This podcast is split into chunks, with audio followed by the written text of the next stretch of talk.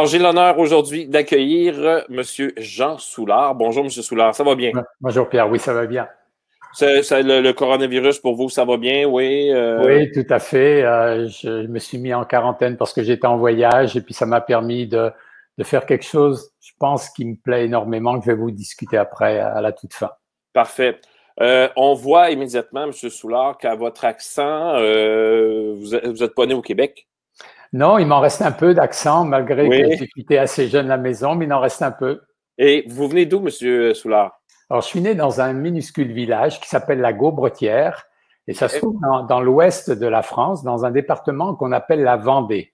Alors, pas très loin de, de, l'Atlantique, ok, ça veut dire qu'il y avait de la pêche et tout ça, mais ce qui est le plus intéressant dans ce village, c'est que j'avais deux grands-mères euh, une qui avait l'auberge du village et l'autre qui avait la boulangerie du village. Et ça a été le, départ de tout finalement. Mon père était boulanger avec, euh, avec sa famille et de l'autre côté, ma mère était dans, dans l'auberge avec euh, sa sœur et, et, ma grand-mère. Alors voilà.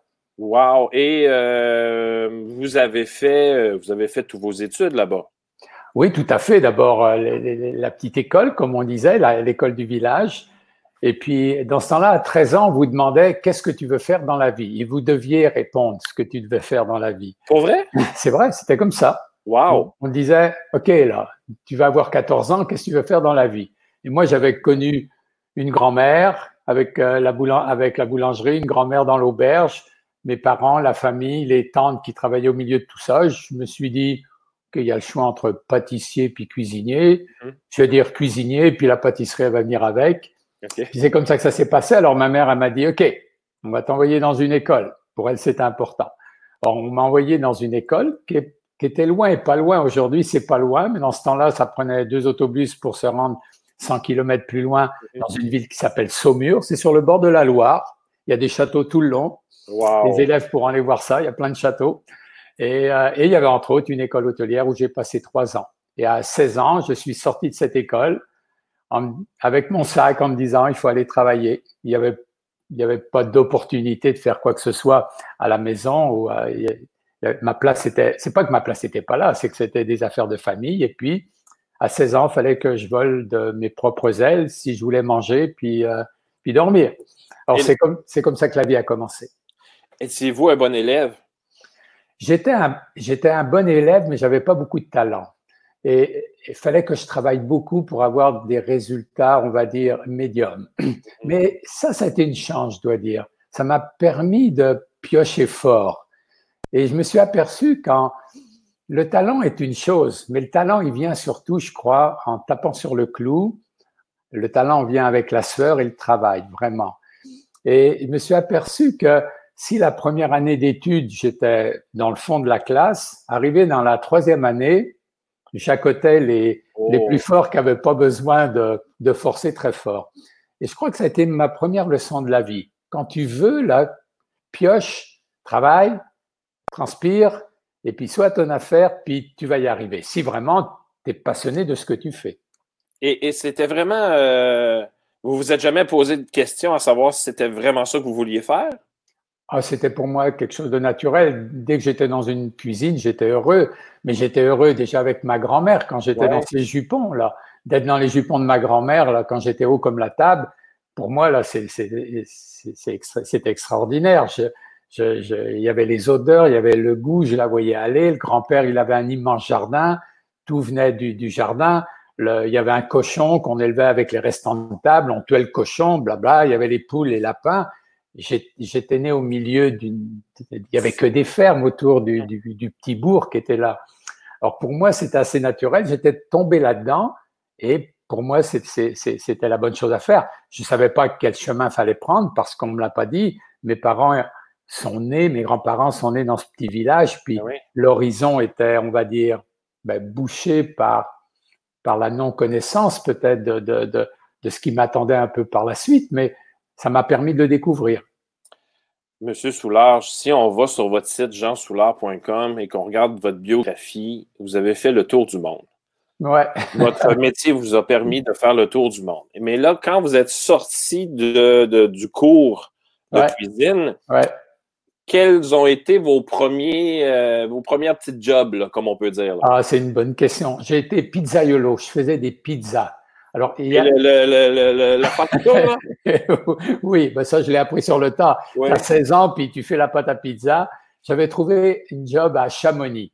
Alors, dans ce temps-là, on n'avait pas Internet, mais il y avait un, journal qui s'appelait l'hôtellerie, puis on faisait les petites annonces. Puis avec ma main, j'avais pris une feuille de papier, puis j'avais écrit, puis pour, pour dire, OK, je suis intéressé.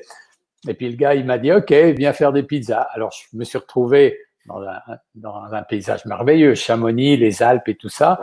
Et, euh, et après une semaine que je faisais les pizzas, le chef qui était en arrière, qui faisait le reste du menu, il m'a dit, hey, petit, là, viens par là, Moi, je vais partir en vacances, tu vas me remplacer. Alors, j'ai pas fait longtemps les pizzas, OK? Wow. Alors, bien sûr, il est parti une semaine en vacances, il m'avait fait toute la mise en place, là. Les sauces étaient prêtes, euh, les, les, les 5-6 plats du menu étaient là. Mais ça a été pour moi, on va dire, un, bon, un bon apprentissage. Mais, ça, c'était la première job. Mais il fallait qu'il vous fasse confiance. Il fallait quand même qu'il vous voit. Euh, mais j'étais toujours rendu, dès que j'avais une pizza qui était à cuire, je, je virais de l'autre bord, puis je regardais ah. tout ce qu'il faisait, là, ok? Ah, puis, euh, puis, je posais plein de, plein de questions, puis euh, comment tu fais ça, puis ça tu fais comment, ok? Puis je le voyais monter les assiettes. Alors, je me disais, OK, ça, c'est plus. La pizza, au bout d'une semaine, je savais la faire, la pizza. OK?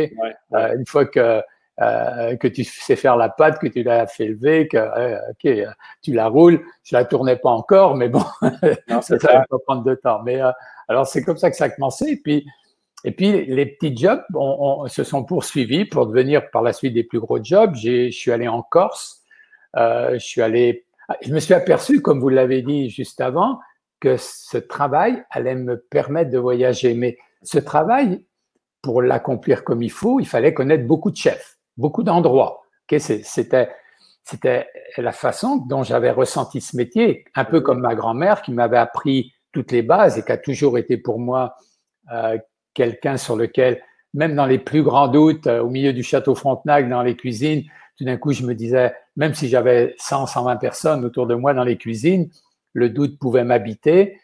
Et je me disais, qu'est-ce que ferait la grand-mère? Et là, je revenais, sur les bases. Là. Elle reste toujours ici, elle, là. Elle, est toujours là. Elle est toujours là. Et euh, euh, donc, c'est, je me suis aperçu que pour apprendre ce métier, il fallait que je rencontre beaucoup de monde, beaucoup de chefs, beaucoup de façons de faire. Et puis que, en voyageant, j'allais apprendre tout ça. Puis on prend le goût au voyage.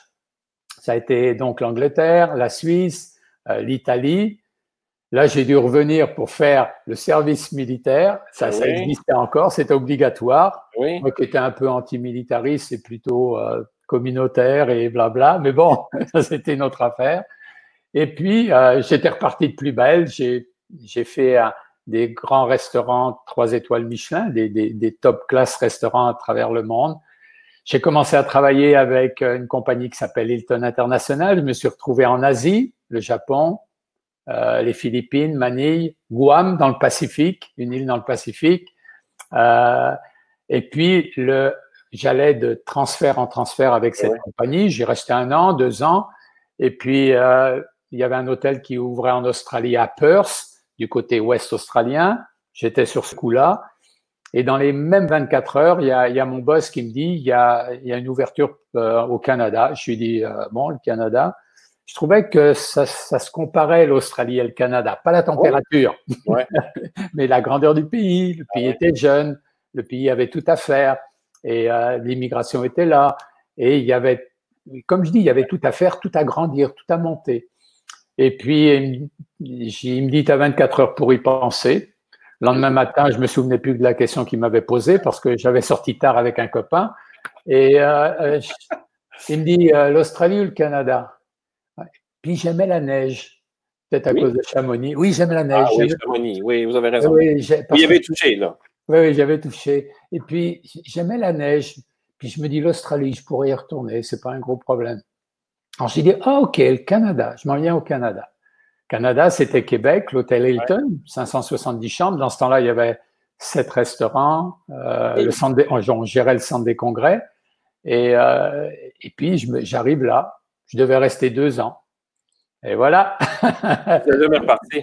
Jamais reparti. À vrai dire, je devais partir au Venezuela. Dans ce temps-là, le Venezuela était, était, était sécuritaire. Il y avait mhm. un gros hôtel qui, qui m'attendait. Je, je, commençais à apprendre l'espagnol. Et je suis vraiment tombé en amour avec la ville de Québec. Et on ne tombe pas en amour avec, avec les murs de la vieille ville. On tombe en amour avec les gens qui sont autour de nous, avec, avec le, la façon de penser, la, la, la, philosophie des gens qui, qui. Et aussi, inconsciemment, je me suis dit, il y a des choses à faire ici. Parce que il n'y avait pas grand-chose au début des années 80 au point de vue ingrédient. Je me dis qu'il y avait quelque chose à, à, à, voir, à regarder, à développer.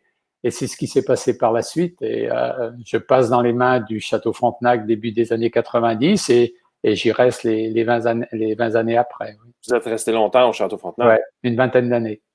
Comment, là, euh, je vais revenir à Chamonix parce que c'est vraiment important, là, parce que euh, moi, j'ai été, euh, j'ai fait beaucoup de restauration aussi. Moi, j'étais côté serveur, là, puis je me suis dit, jamais je ferai, jamais, jamais, je veux, veux jamais être cuisinier. Il fait chaud, les petits papiers qui sortent de commande, le, poulet qui peut passer tout droit parce qu'on euh, fait 15-20 plats en même temps. Euh, dès vos débuts, vous avez été capable de jongler avec cette pression-là parce que c'est une pression quand même. Parce que le plat, il faut qu'il soit bien cuit, il ne faut pas qu'il soit trop cuit, il faut qu'il soit goûteux, il faut qu'il soit beau. Vous avez été, ça, a été facile pour vous de, gérer ça? J'ai grandi là-dedans. Je, je, suis né, je suis né après une sauce hollandaise, m'a dit ma mère il y avait, il y avait un banquet dans, dans l'auberge de ma grand-mère. Et puis, apparemment, c'est un samedi soir. Euh, il y avait un banquet. Je me suis mis à pousser. Ma, ma grand-mère, ma mère était en train de monter la sauce hollandaise pour le, le saumon, le saumon euh, qu'elle servait. Mhm. Je sais pas, il y avait 60, 70 personnes. Elle est montée dans la chambre en haut. C'est comme ça que ça se passait, OK? Dans la chambre au-dessus. Ouais. Je suis sorti, OK? Déjà, j'entendais le bruit des clients, là, OK? c'est comme ça que ça se passait. La, sage-femme, apparemment, elle arrive en retard, mais bon, c'était correct. Il n'y avait pas de problème avec ça. Alors, tout ça pour expliquer que je suis né dans le monde de la restauration. Les clients, ils ont fait partie de ma vie. Pour mhm. aller dans le restaurant en arrière de, de pour aller dans le restaurant de ma grand-mère, vous deviez traverser sa cuisine. Vous disiez bonjour à la grand-mère, vous voyez ce qui mijotait sur les, les fourneaux, puis vous passez dans le restaurant. C'est comme ça que c'était. Moi, j'ai grandi là-dedans. Alors, la pression, la pression, je la gérais, faut croire. C'est clair qu'à mesure que les hôtels grossissaient, que je devenais chef des cuisines, parce que ça, j'ai pas passé euh, commis de cuisine à, chef de cuisine. Hein. Les étapes, là, toute mon histoire, là, elle se fait progressivement. Vous avez sûrement fait un peu de plonge à un moment donné aussi. Là. On a commencé par la plonge. C'est normal. c'est normal. Puis même quand vous étiez cuisinier, vous faisiez encore un peu de plonge. Exact. Ça, c'était naturel. Mais euh, la pression, euh, euh, c'est quelque chose que je gérais. Bien sûr, à mesure que les, les responsabilités sont arrivées, j'ai eu un échappatoire qui a été pour moi miraculeux parce que c'est un métier qui est entre parenthèses dangereux. Peut-être faut dire ça aux élèves. On est entouré d'alcool, on est entouré de bouffe.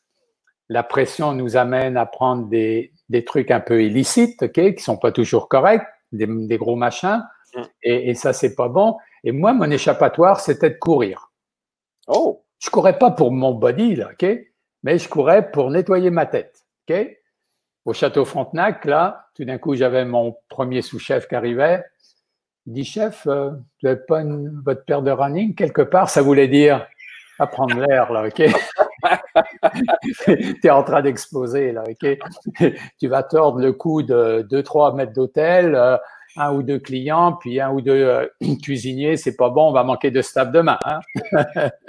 Et, euh, et pour moi, de, de partir autour des plaines d'Abraham, c'était un échappatoire. Et un échappatoire d'abord dans ma tête. Je partais avec dix questions et je revenais avec dix réponses. Ça, ça, ça ressemblait à ça. Et, et, et tout s'éclaircissait d'un seul coup. Alors ça, ça a été miraculeux et, et aujourd'hui, je me suis mis à courir des, des marathons, des triathlons, Ironman, tout ce que vous voulez. je le fais encore, là, ok. Maintenant, j'ai un âge vénérable, mais ok, là, cette année, on va sans doute pas courir grand chose à cause du coronavirus, mais je suis toujours inscrit sur quelques triathlons, un ou deux marathons, et puis des courses ici autour de Québec, Charlevoix, parce que j'ai un pied à terre dans Charlevoix. C'est magnifique. Et puis, voilà, c'est ça. Ouais. Alors là, je me suis éloigné de votre question. Là. Non, non, non, non, non, mais euh, non, non, non, non, mais parce que j'ai demandé si vous, comment vous aviez géré votre pression, puis je pense que vous avez. La pression, c'est ça. Puis moi, j'encourage les élèves à, se trouver. Vous n'êtes pas obligé de courir, vous n'êtes pas obligé de faire de l'exercice, mais de se trouver un échappatoire sain. ok? Euh, je sais pas moi, ça peut être euh, un, un, Rubik cube ou un, ça peut être dessiné. Je peins, mais je peins sporadiquement. Tout d'un coup, je peux être un an sans prendre mon pinceau, et puis euh, et puis tout d'un coup, je m'y mets. Et, et, et c'est ça. Mais mon échappatoire quotidien, c'est vraiment l'exercice. Euh, là, les plaines d'Abraham sont. J'habite Québec, on comprend. Les plaines d'Abraham sont juste à côté. Euh, dans Charlevoix, euh, le massif est pas très loin pour faire euh, pour faire du snow. J'ai encore installé sur mon snow, je veux plus revenir sur mes skis. Wow. Et, alors c'est ça, de se dire que suffit, suffit d'avoir l'ouverture d'esprit. Encore une fois, juste se choisir quelque chose pour nettoyer sa tête. J'appelle ça nettoyer sa tête. J'adore ça, j'adore ça. Mais Monsieur Soulard, avez-vous déjà été, parce qu'on a toujours dans, ben, j'en ai vu moi, quelques-uns d'ailleurs. je sais pas pourquoi je reste en restauration après ça, mais euh, des chefs, euh, vous savez, avec le, caractère euh, grognon, vous savez, là, ça lance. Moi, moi j'ai vu passer une poêle à un moment donné. Quand j'étais dans un restaurant, ben, c'était dans un hôtel, j'ai vu passer une poêle là, parce que le chef n'était pas content de quelque chose. On n'a jamais su quoi, mais, il était pas content. Est-ce que avez-vous ressemblé à ça à un moment donné? Dans un de mes premiers stages, entre les années d'école, on nous envoyait en, stage pendant le mois de juillet et août, les, mois de, de, congé. On nous envoyait dans un stage. Et je me suis retrouvé avec un chef. On était tous les deux, lui puis moi, dans la cuisine. Et il frappait. Il frappait, là, vraiment. Moi, j'avais physiquement, il me frappait. Oui, oui. Et puis j'étais tout petit, puis je suis pas encore gros, là, ok? Et, je, me, je, rebondissais dans la porte du réfrigérateur qui était au bout de la cuisine. ok? Quand il était en maudit après euh, sa bonne femme, là, ah. Il, revenait furieux dans la cuisine, puis les casseroles de cuivre, là, parce qu'il avait des casseroles de cuivre, j'étais devenu un expert pour, quand je voyais partir la casserole, de sauter pour que la casserole de cuivre passe, puis hop, je continuais mon boulot, ça devenait assez naturel. Ça a été le premier et le seul. Et je me souviens m'être dit, dans ce temps-là, si un jour j'arrive à prendre du galon dans ce métier, jamais je ferai un truc pareil. la violence n'a pas lieu. Puis c'est pas comme ça que vous résolvez les problèmes, on s'entend-tu là? La violence physique et psychologique aussi. ah oui, parce que, là vous avez pas d'en dire des méchancetés. Euh. Ah, tout à fait. Vous avez vous avez 15 ans là, vous voyez cette violence, alors que moi j'étais né avec deux familles autour de moi là, puis à vrai dire c'est le village qui t'élevait là. ok? C'est un peu comme en Afrique. Là. Mm-hmm. et, et, et, là je comprenais pas, mais j'ai compris très rapidement que ce métier, métier pouvait être violent, vraiment. Et, euh, mais c'était le seul gros exemple que j'ai connu. Et c'est drôle, c'est que je l'ai connu dès, les premiers pas dans une cuisine autre que celle de ma grand-mère. Donc, euh, donc, donc, somme toute, cette image de chef, euh, comme je, je, je, vais, redire le mot grognon, vous l'avez presque jamais vu et c'est un mythe, ça. Oui, je, ben, oui, il y en a, il y en a qui, avaient des sautes d'humeur, ok? Euh, au début, évidemment, vous avez des tampons, vous avez d'autres chefs au-dessus de vous, parce qu'il y a une hiérarchie assez pyramidale dans notre métier, dans des grosses cuisines. Il y a un chef, il y a des sous-chefs, il y a, il y a des, ce qu'on appelle des chefs de partie, des chefs qui sont responsables de la sauce, de la rôtisserie, euh, du froid, la pâtisserie, la boucherie, et ainsi de suite, l'entremétier qui est le travail des légumes. Or, tout ça, dans les grosses cuisines, ça existe encore. Ça existait, euh, ça existe au Château Frontenac. Alors, cette structure faisait en sorte qu'il y avait du monde au-dessus de moi. Alors, les, les, les, humeurs du chef ou des sous-chefs, je les avais pas directement. Puis après, je suis devenu, moi, chef de partie, sous-chef, puis chef, et j'ai gradué en, en, en essayant de, de, de, maintenir nos nerfs. C'est primordial. C'est primordial, oui. Parce que, comme je vous disais, j'ai travaillé dans un restaurant et ça, ça, ça, ça, ça détruit l'ambiance d'une ça, devient pourri. C'est l'équipe. On, se regarde après puis on fait. C'est parce que là, j'ai encore des. Il faut que j'aille le sourire devant le client encore. Oui, oui, ça marche pas. C'est pas, pas évident du tout. Monsieur, Monsieur Soulard, euh, écoutez, j'imagine que vous avez euh, eu des obstacles, peut-être des bâtons dans les roues euh, au courant de votre carrière. Quelle est, quelles, ont été vos plus grandes difficultés? Comment on, comment on fait pour sortir de ça? Comment vous avez réussi à vous à passer au travers ça? Comment j'ai réussi? Ben, Je vous ai expliqué que je, que je courais un peu pour me nettoyer ma tête. Mmh. Je pourrais prendre des, des, des, des, choses spécifiques, mais qui, où on n'aurait pas trop l'image si on n'est pas dans, dans, dans, une cuisine. Okay quand vous avez des grands chefs d'État qui, qui débarquent dans, dans votre hôtel et puis que euh, le protocole arrive là, puis que vous devenez fou euh, autour de ça, qu'il y a, y a tous les, les, systèmes de santé fédéral qui, qui, qui, qui vous roulent dedans, et puis que euh, tout le monde a son mot à dire sur tout ce qu'il y a à faire. Les gardes du corps qui se promènent un peu partout. Il y en a partout. on a connu la francophonie ici à Québec, 52 chefs d'État. J'ai fait celui de Moncton aussi quelques années plus tôt. les, les, euh, les, les, présidents, euh, euh, je sais pas, des États-Unis, d'Europe qui, qui, débarquent dans, dans, dans, dans l'hôtel, les, les, stars qui débarquent dans, dans l'hôtel. Là, ça prendrait des heures avant que je raconte tout ça. Là. à vrai dire, je pourrais pas dire leur nom, mais il y a des choses très drôles qui peuvent, qui peuvent être dites. Et euh, évidemment, il y a, il y, a, il y a la pression. Et, et, et je, dans des moments comme ça, bien sûr, vous devez sortir la job, vous devez communiquer, vous devez distribuer, vous devez faire confiance.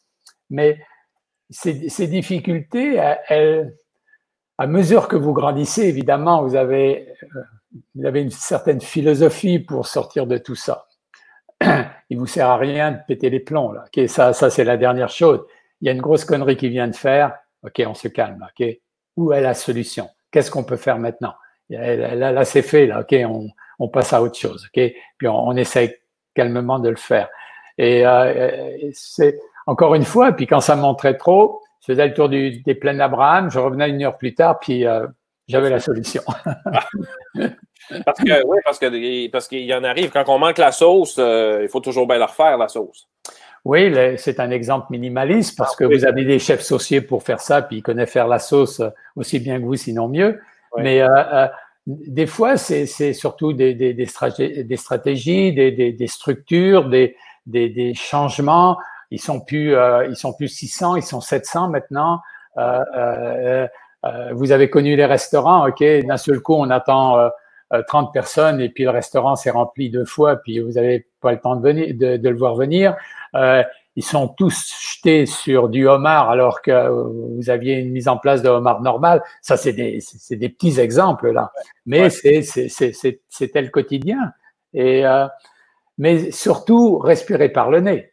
Ça, ça c'était ça. Puis il y, en avait, je dirais pas tous les jours, mais on, fait face en tant que chef de cuisine à toute cette poutine au quotidien. Oui. Est-ce que, est-ce que vous, il y a des gens qui vous ont, euh, qui ont essayé de, vous démoraliser en vous disant, vous serez jamais un bon chef. Euh, euh, Qu'est-ce que vous faites là-dedans? Retourner dans votre petit village, faire du pain. Avez-vous eu ce genre de commentaires-là? De, de, de... Le, le, premier qui me fessait, là, il a été celui-là. Qu'est-ce que tu fous? Tu feras jamais un cuisinier, toi, OK? Oh, wow. tu feras jamais un cuisinier. Lui, il m'avait dit ça. À 15 ans, quand on dit tu seras jamais un cuisinier alors que tu commences tes études de cuisine, ça va pas bien, là, OK? Vraiment. Mais euh, euh, quelque part, j'étais passionné de ça. J'aimais ça. Il faut aimer ce qu'on fait. De dire peu importe ce que vous faites, et il n'y a pas de saut métier, disait ma grand-mère, là, qu'il n'y a que des sottes gens. Oh, et, euh, ça, c'était les paroles de ma grand-mère.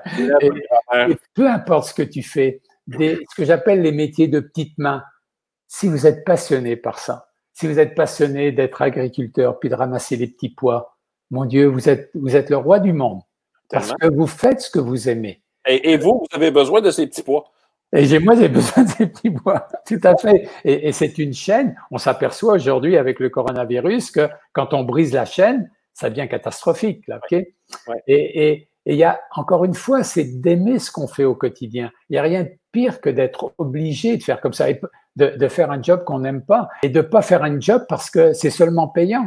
Mm-hmm. Non, c'est, c'est, c'est, vous irez nulle part avec ça. Oui, vous aurez des sous, vous aurez une grosse maison, puis un jour, vous irez euh, faire des petits pois parce que c'est ça que vous, vous aimeriez faire. Ben des oui. petits pois. Voilà. Et on, on, peut, on peut, euh, quand on est jeune, faire un, des, des, des, petits jobs ici et là qui. qui... En fait, c'est très rare qu'on fait des jobs qu'on aime quand on est jeune. On va, non, on, on, on va travailler au dépanneur, tu sais, des choses. Ouais. Mais, Mais en, en travaillant au dépanneur, vous pouvez découvrir votre intérêt. Est-ce que vous avez envie de travailler au contact des clients? Est-ce que ça, ça vous intéresse pas du tout? Est-ce que un ingrédient dans, dans, dans le dépanneur vous a plu puis vous dit ça j'aurais envie de faire ça. Okay? Ça ça c'est sympathique. Ou le gars là qui me livre telle ou telle patente là, ok? Là, son produit, là, qu'est-ce qu'il y a derrière ça? Là, je parle comme un cuisinier, là, mais ça peut être aussi, ouais, il a, il a une, une moto, là, j'aimerais bien réparer cette affaire-là. Là, mmh. Il y a des choses qui doivent vous allumer quand vous êtes jeune. Et c'est ça qui doit vous interpeller. Vous avez parfaitement raison parce que j'ai commencé, moi, en donnant des cours de natation. Je moi, je viens de cette île, je donnais des cours de danse, je donnais des cours de toutes sortes d'affaires. Je me suis retrouvé enseignant. Ouais. je me ah, les jeunes, c'est le fun, on a du plaisir ensemble, bon, tout ça. Ah, ben, on pourra peut-être, mais finalement. Euh, c'est ça. tout à fait. Euh, j'imagine que vous avez rencontré des gens inspirants. Parlez-nous de ces gens-là. Ah, les gens inspirants, j'en ai beaucoup. Ben, la première, c'est ma grand-mère, bien évidemment. C'était une femme de peu de mots, mais euh, euh, elle m'a tout appris sans le savoir d'ailleurs. Ok, seulement d'être avec elle, d'être à côté d'elle et, d'être avec elle dans la cuisine. Ma tante qui était ma tante qui, était à côté, qui travaillait donc avec ma mère, qui s'occupait aussi du côté euh, cuisine et, restauration. Ma mère s'occupait plus du côté des chambres.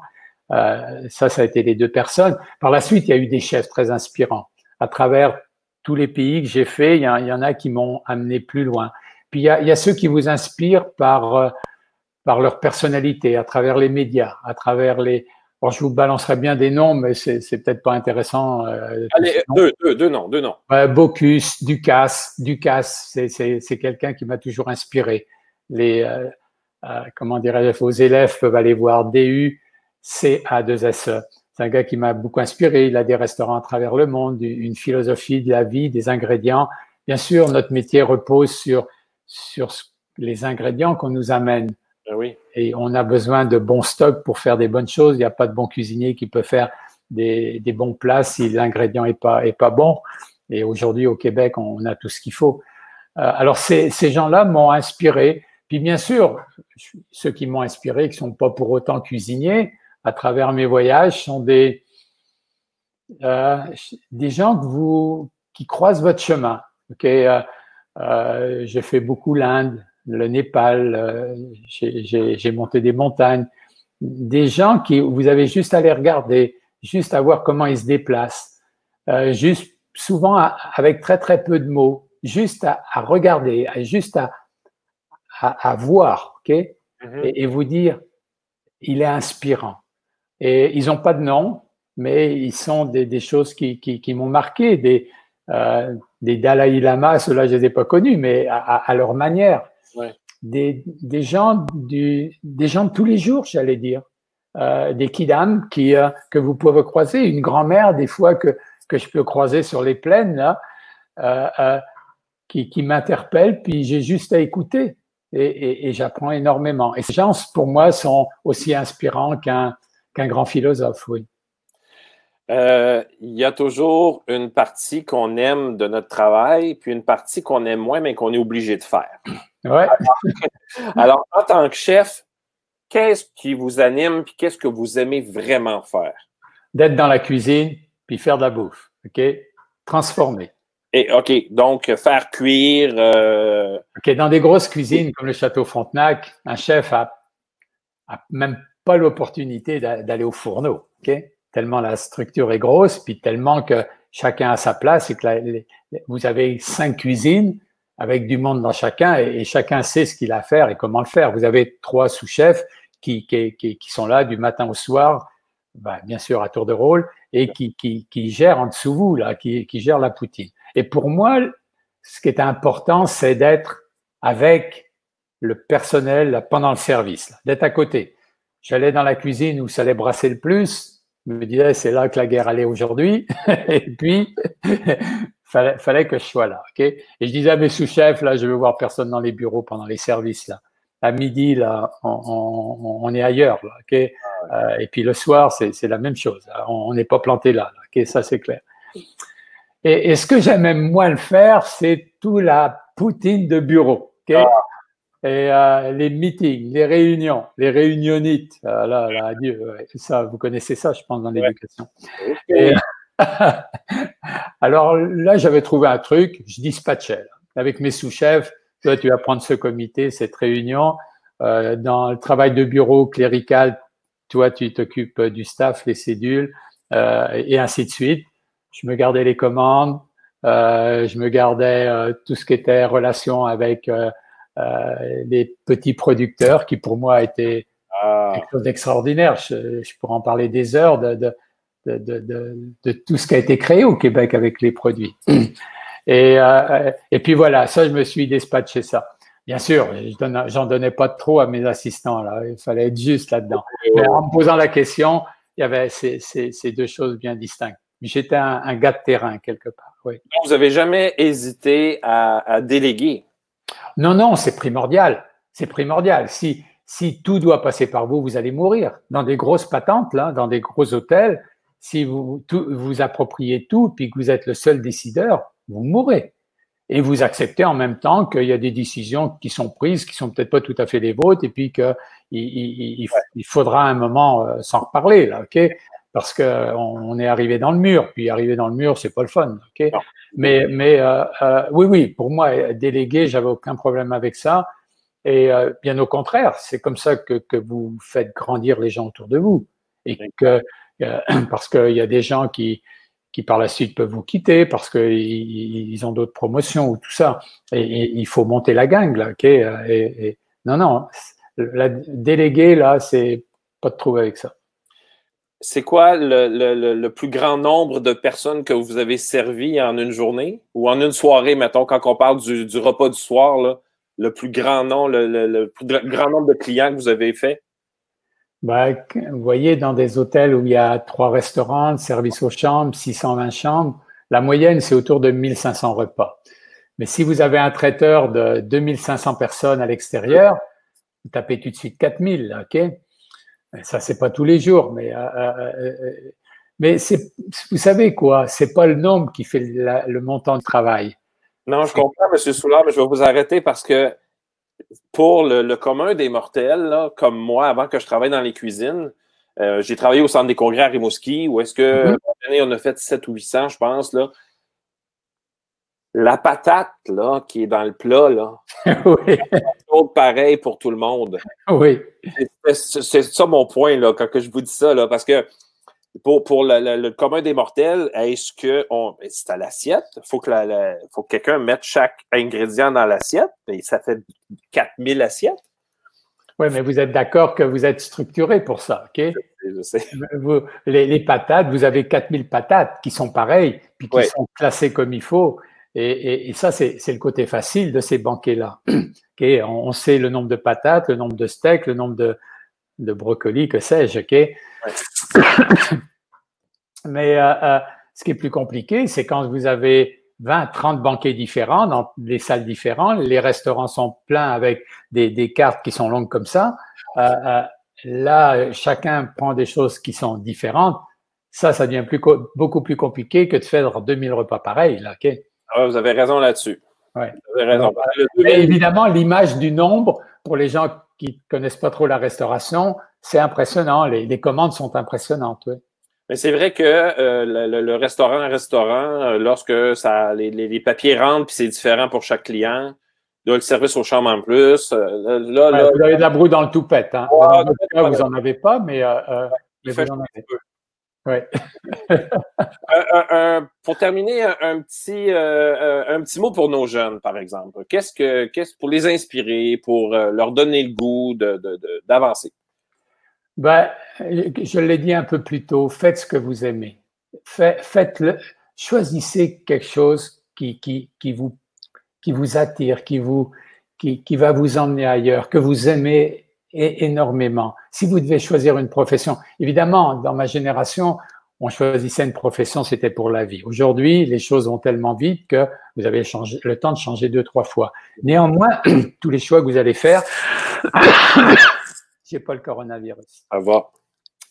Tous les choix que vous allez faire, ils vont, ils vont, euh, vous devez les sentir et, mettre, pouvoir mettre votre cœur dedans. Ça, ça, ça, ça, ça que je, vais leur conseiller. Et malgré toutes les obstacles, malgré tous les obstacles qu'on va rencontrer, malgré toutes les personnes qui vont vouloir nous décourager. Oui, tout à fait. et, et si un jour vous voulez faire euh, du théâtre ou de la musique, là, j'imagine vos parents, bah, qu'est-ce que tu vas faire là-dedans? Tu vas pas gagner ta vie. Si c'est ce que tu veux faire, fais-le.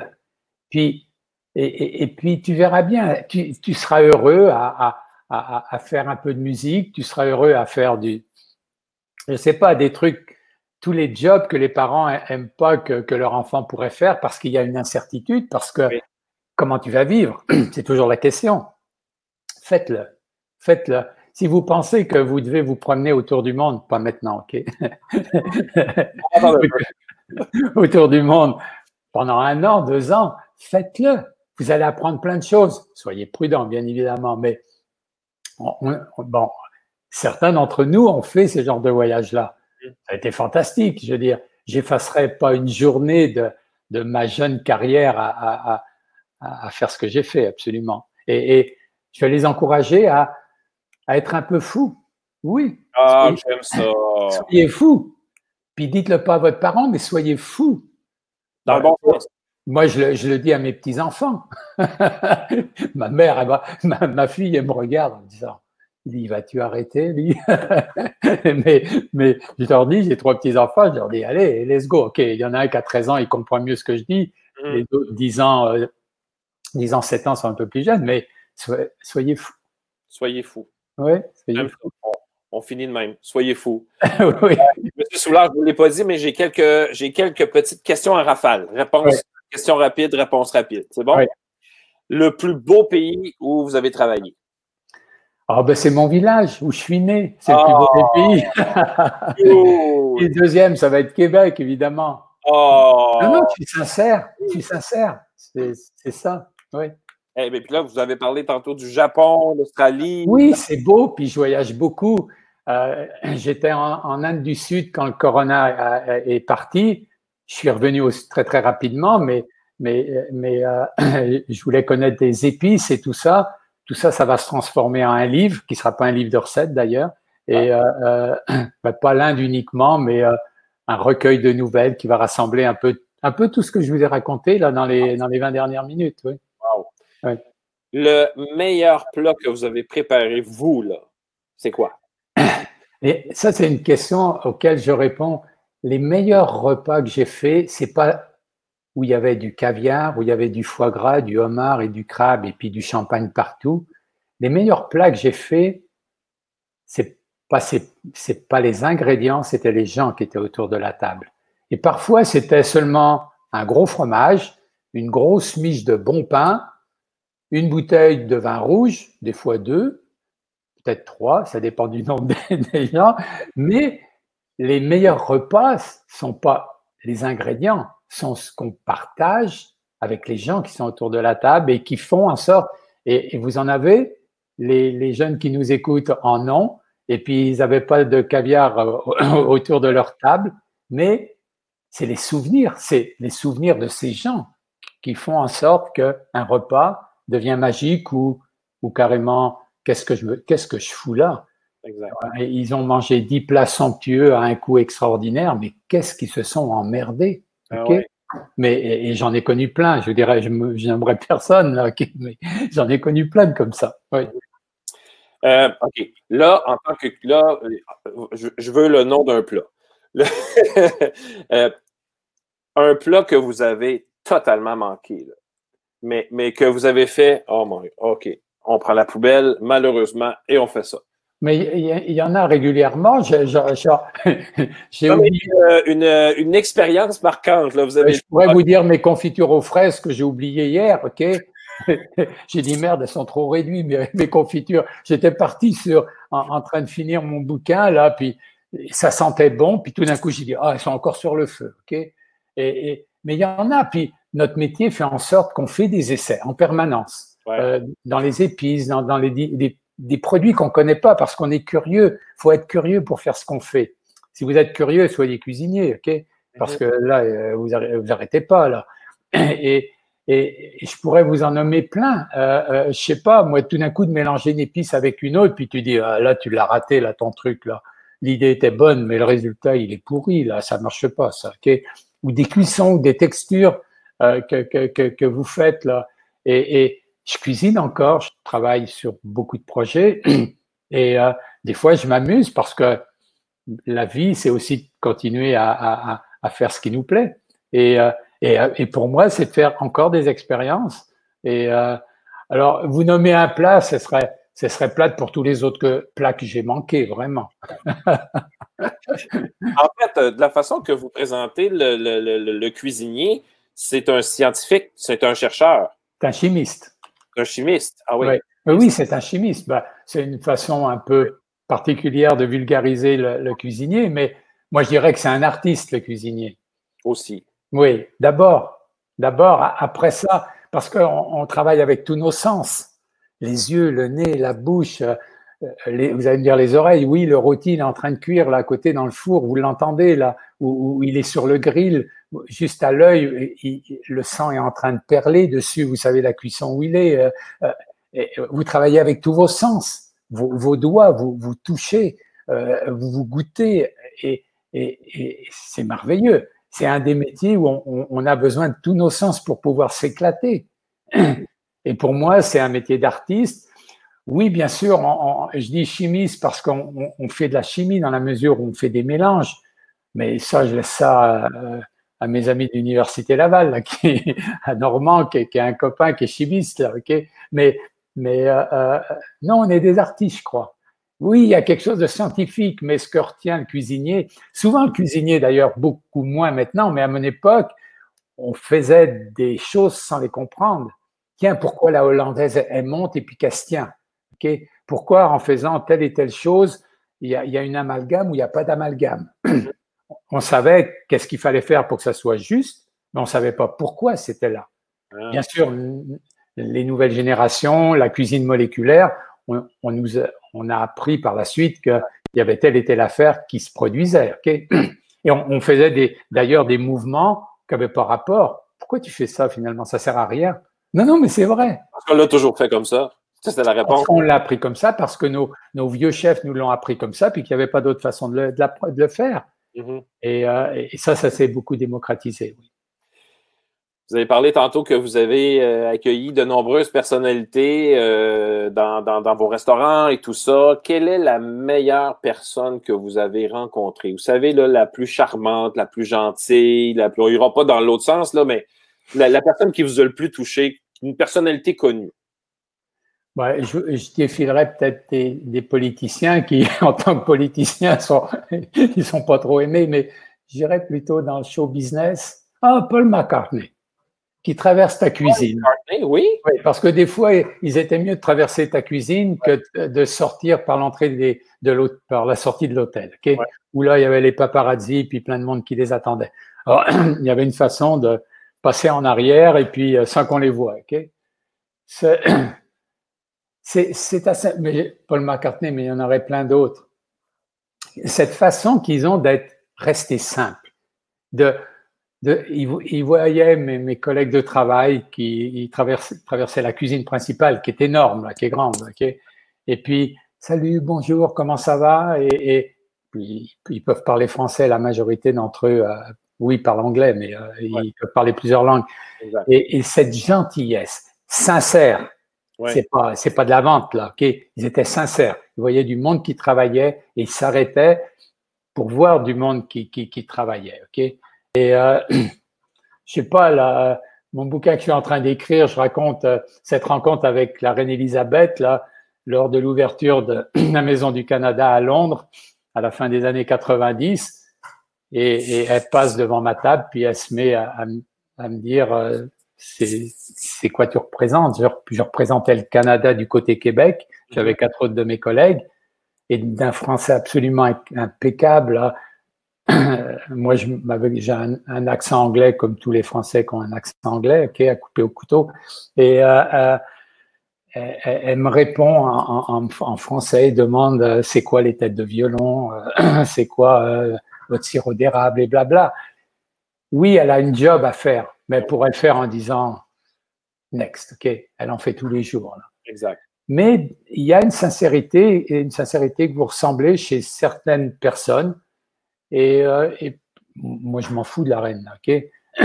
mais, mais, mais bon, elle, est sincère dans ce qu'elle fait. La sincérité dans ce qu'on fait, l'humilité dans ce qu'on fait. Ouais, je crois que ça, vous avez rencontré beaucoup de personnes comme ça. Oui, oui, oui, plus qu'on pense d'ailleurs. Et, ces gens-là, ils ne sont pas ce qu'ils sont juste parce qu'ils ont un, certain talent ou un certain rôle dans la vie publique. Ils ont ils, ont, euh, ils ont quelque chose d'autre, absolument, et qui, est plus grand, plus grand que leur, leur titre, leur profession ou leur talent. Euh, votre métier vous a amené à faire autre chose aussi? Euh, vous avez fait la télé? Ouais. des émissions de télé. vous avez écrit des livres. Vous êtes rendu à votre douzième. Douzième livre, mais vous vous, impliquez aussi dans différents projets, comme par exemple euh, notre ami euh, commun, euh, Nathalie Couson, avec qui vous avez travaillé au REFER, je pense. Oups, on s'entend que je viens de faire une erreur. On aurait dû entendre une amie commune. Mais que voulez-vous? Je peux pas toujours être parfait. on poursuit l'entrevue avec Jean Soulard. Nathalie Couson, avec qui vous avez travaillé au REFER, je pense. Vous avez fait un petit projet avec eux autres. Oui, on a fait un projet. Aujourd'hui, j'ai l'opportunité de répondre à des choses que je n'avais pas toujours le temps de faire pendant les dernières années au Château Frontenac, entre autres. Mais euh, oui, des choses qui, qui ont un côté social. Pour moi, c'est important. Euh, et je m'implique dans pas mal de fondations. Mais bon, euh, je trouve que c'est normal de le faire. Et puis, quand c'est les jeunes, je m'implique énormément. Je m'implique beaucoup euh, au centre de recherche en alimentation de l'Université Laval qui s'appelle l'INAF, où je développe des, des, des, cours pour les jeunes, les ados, les camps d'été. Euh, et, et, je veux plus le faire avec avec les adultes. J'en ai fait pendant pendant des dizaines d'années là, des, des, ateliers, des cours, des formations. Les enfants me apprendre aux enfants m'attire énormément et, et, me passionne. Ils sont allumés, ils ont pas peur. ils, ils font plein d'essais. C'est des catastrophes des fois, mais tu les laisses aller. Ils ont compris que c'était pas la bonne affaire. Exact. Alors oui, je m'implique beaucoup. Et puis quand il y a des, des, contacts comme le vôtre, et je sais que vous adressez aux enfants, si je peux donner l'envie à un de vos étudiants, un de vos élèves, de faire quelque chose qui le passionne, c'est la cuisine, tant mieux, mais, mais euh, quelque chose qui le passionne, ben, pour moi, je dis, euh, il y aura un gars, il y a un gars ou une fille qui va être, euh, qui va être heureux peut-être dans sa vie. On, on, on les, euh, on les change d'un enfant à la fois, comme on dit. Hein? Oui, tout à fait. Vous savez ça mieux que moi. Euh, Monsieur Soulard, c'est déjà terminé. On peut aller sur votre site internet euh, jeansoulard.com. Vous avez un livre qui est sorti dernièrement qui s'appelle L'ADN de l'alimentation québécoise. Mais vous en, avez parlé d'un tout à l'heure, le Soulard des sportifs. Oui, tout à fait. Ça, ça pourrait être intéressant pour les enfants, euh, pour les enfants, les ados, les élèves. Euh, c'est un livre qui a été fait en collaboration avec Benoît Lamarche, un, un chercheur en alimentation de l'Université Laval. C'est un, un chum aussi un, gars qui fait euh, des triathlons et, tout ça, là, un, grand sportif, mais et euh, euh, ça, bien sûr, c'est l'alimentation à travers le sport, mais c'est aussi comment le sport réagit à votre organisme et qu'est-ce qui est bon, qu'est-ce qui est moins bon, les interrogations qu'on peut avoir. C'est un livre qui, qui m'a amusé, puis c'est Benoît qui m'a contacté pour ce bouquin. Et, voilà. Ouais. Euh, on peut aussi vous retrouver sur votre page Facebook. Ouais.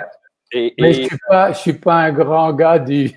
Les réseaux sociaux. Ouais, les, réseaux sociaux, c'est pas mon truc, je dois dire. Je suis allé fouiller un petit peu, puis votre livre était là, est apparu là quand même. ah oui? il y a quelqu'un qui s'en occupe. Il y a quelqu'un qui s'en est occupé. Ah. oui, les réseaux sociaux, c'est pas mon truc, mais je comprends qu'il y en a comme ça. Là, OK. Ouais. Et dernière question, euh, est-ce qu'on peut avoir un scoop sur un projet qui s'en vient bientôt?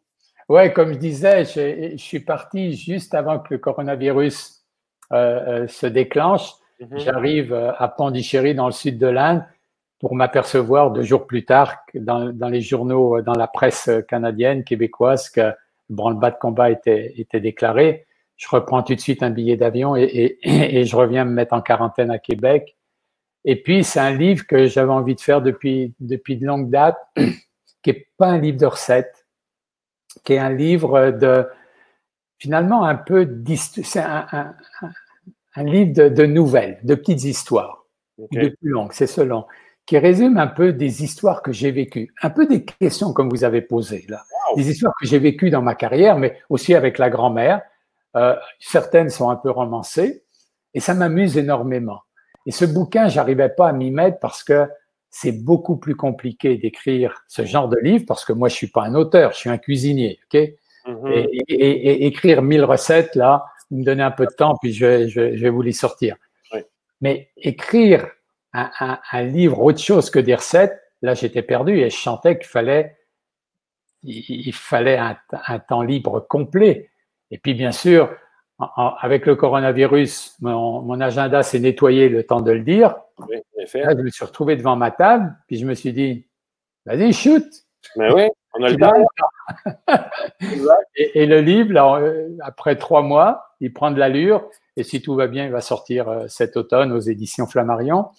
Euh, il n'a pas de titre encore. Ben, il en a plusieurs, mais ce sera mieux d'en choisir un.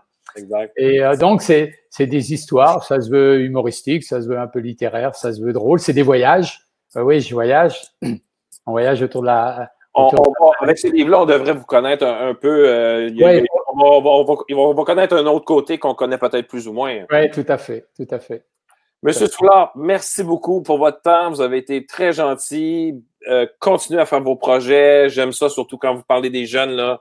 Vous êtes venu me chercher, j'adore ça. Et merci pour vos bons mots pour nos jeunes. Et puis, euh, j'espère qu'on aura l'occasion de se recroiser croiser un jour. Passez à Québec, venez faire votre jogging euh, sur les plaines, je vais être là. Alors, c'est sûr et certain que je vais essayer ça. Merci. Salut, au revoir.